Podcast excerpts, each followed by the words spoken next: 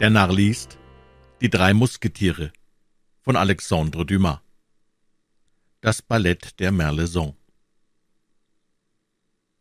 Am folgenden Morgen war in ganz Paris von nichts die Rede als von dem Ball, welchen die Herren Schöppen der Stadt zu Ehren des Königs und der Königin gaben, wo ihre Majestät das berühmte Ballett der Merleson, das Lieblingsballett des Königs, tanzen würden. In der Tat hatte man schon seit acht Tagen im Rathaus alle Vorkehrungen zu diesem Festabend getroffen. Um zehn Uhr früh erschien der Sieur de la Coste, Fähnrich der königlichen Garden, ihm folgten zwei Gefreite und mehrere Leibbogenschützen und verlangten vom Stadtschreiber namens Clement alle Schlüssel der Tore, der Amtszimmer und der Gemächer des Rathauses. Die Schlüssel wurden ungesäumt übergeben, an jedem derselben befand sich ein Zettel, der zur Weisung diente, und von diesem Moment an hatte de la Coste die Bewachung der Türen und Zugänge über sich.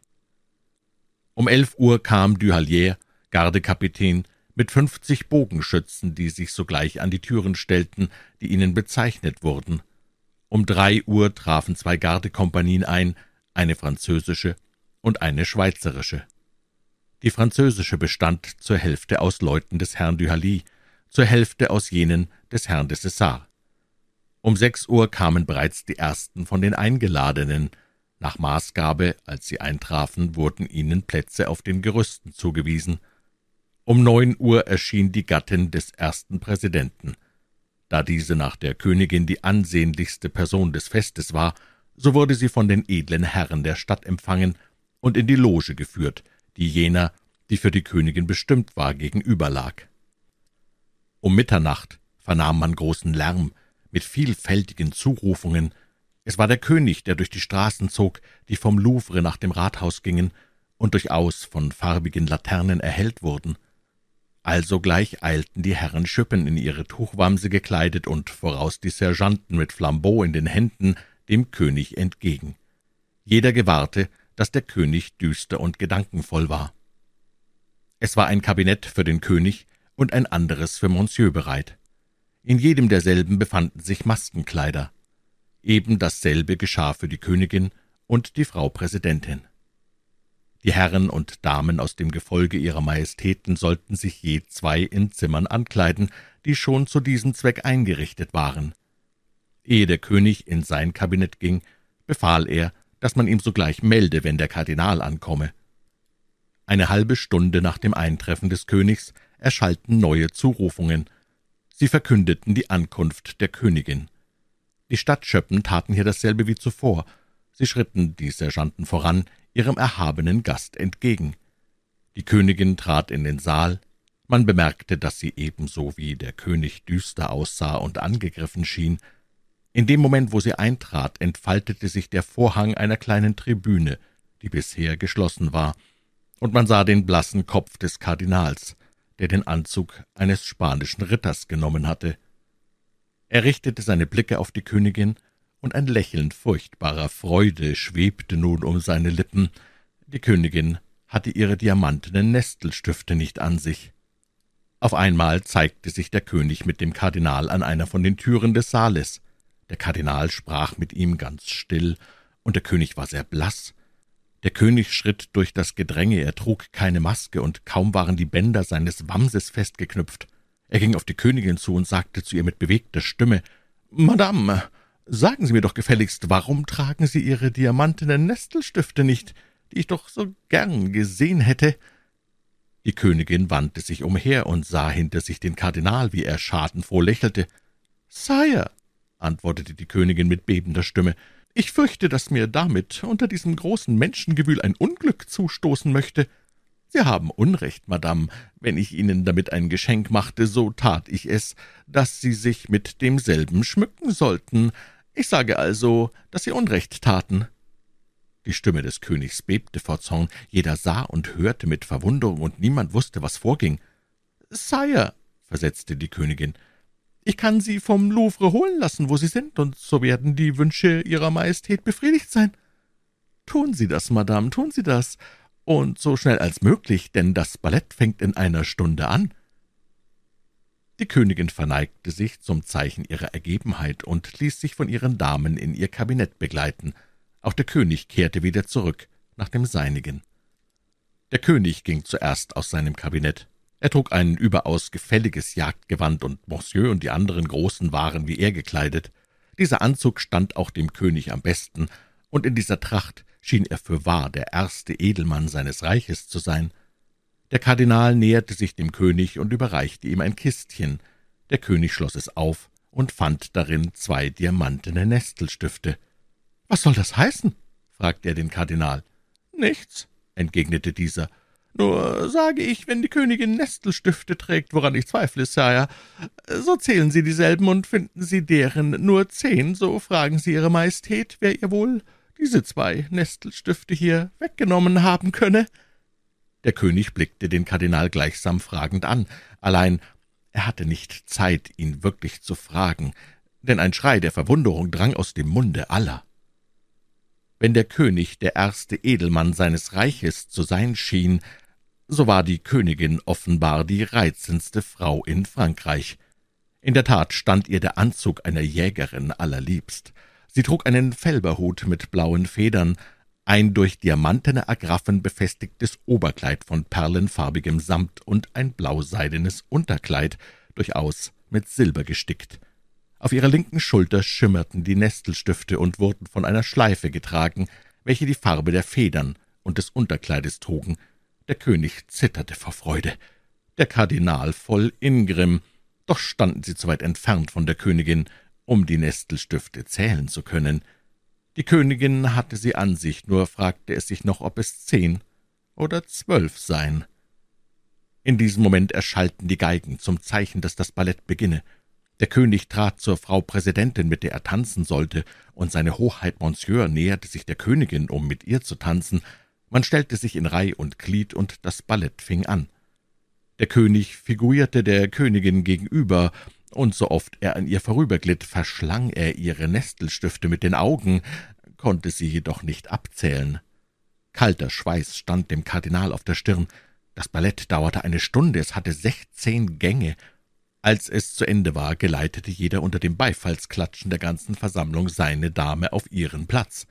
Allein der König nützte sein Vorrecht und ließ seine Dame da stehen, wo sie sich eben befand, und schritt lebhaft gegen die Königin vor. Er sprach zu ihr, »Madame, ich danke Ihnen, dass Sie sich meinen Wünschen so willfährig gezeigt haben, allein ich glaube, es fehlen Ihnen zwei Nestelstifte, die ich Ihnen hier überbringe.« bei diesen Worten übergab er der Königin die zwei Nestelstifte, die ihm der Kardinal gebracht hatte. »Wie doch, Sire«, rief die Königin, die Erstaunte spielend, »Sie geben mir noch zwei? Sie schenken mir somit vierzehn?« Der König zählte in der Tat, und es fanden sich zwölf Nestelstifte an den Schultern der Königin. Der König berief den Kardinal und fragte in strengem Tone, »Nun, Herr Kardinal, was soll denn das bedeuten?« »Sire«, entgegnete der Kardinal, dies bedeutet, dass ich den Wunsch hegte, Ihre Majestät wolle diese zwei Nestelstifte annehmen, und da ich es nicht wagte, dieselben selbst anzubieten, so schlug ich diesen Weg ein.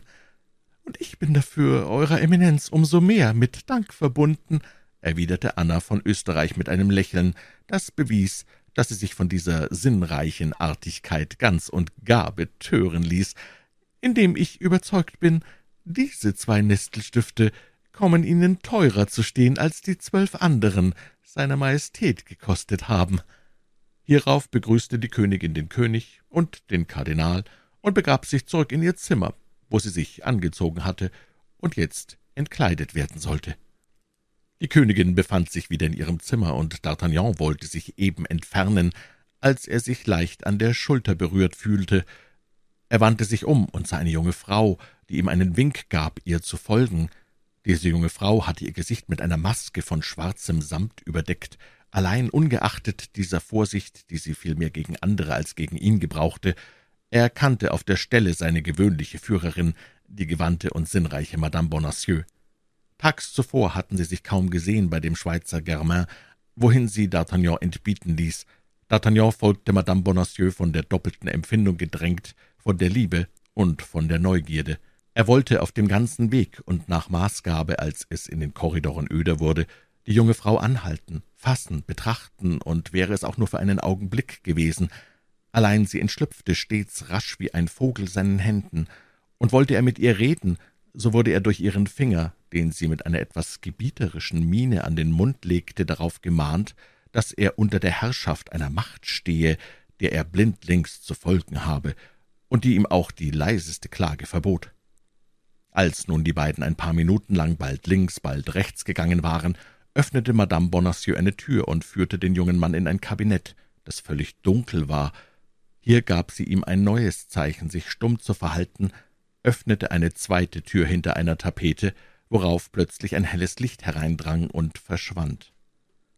D'Artagnan verhielt sich einen Augenblick regungslos und fragte sich selber, wo er sich befinde, jedoch ein Lichtstrahl, der aus jenem Zimmer drang, die laue und von Wohlgerüchen erfüllte Luft, die auf ihn heranwallte, das zugleich ehrfurchtsvolle und wohlklingende Gespräch mehrerer Frauen und das öfter wiederholte Wort Majestät machten es ihm auf einmal klar, dass er sich in einem Kabinett befinde, das an das Zimmer der Königin stieß.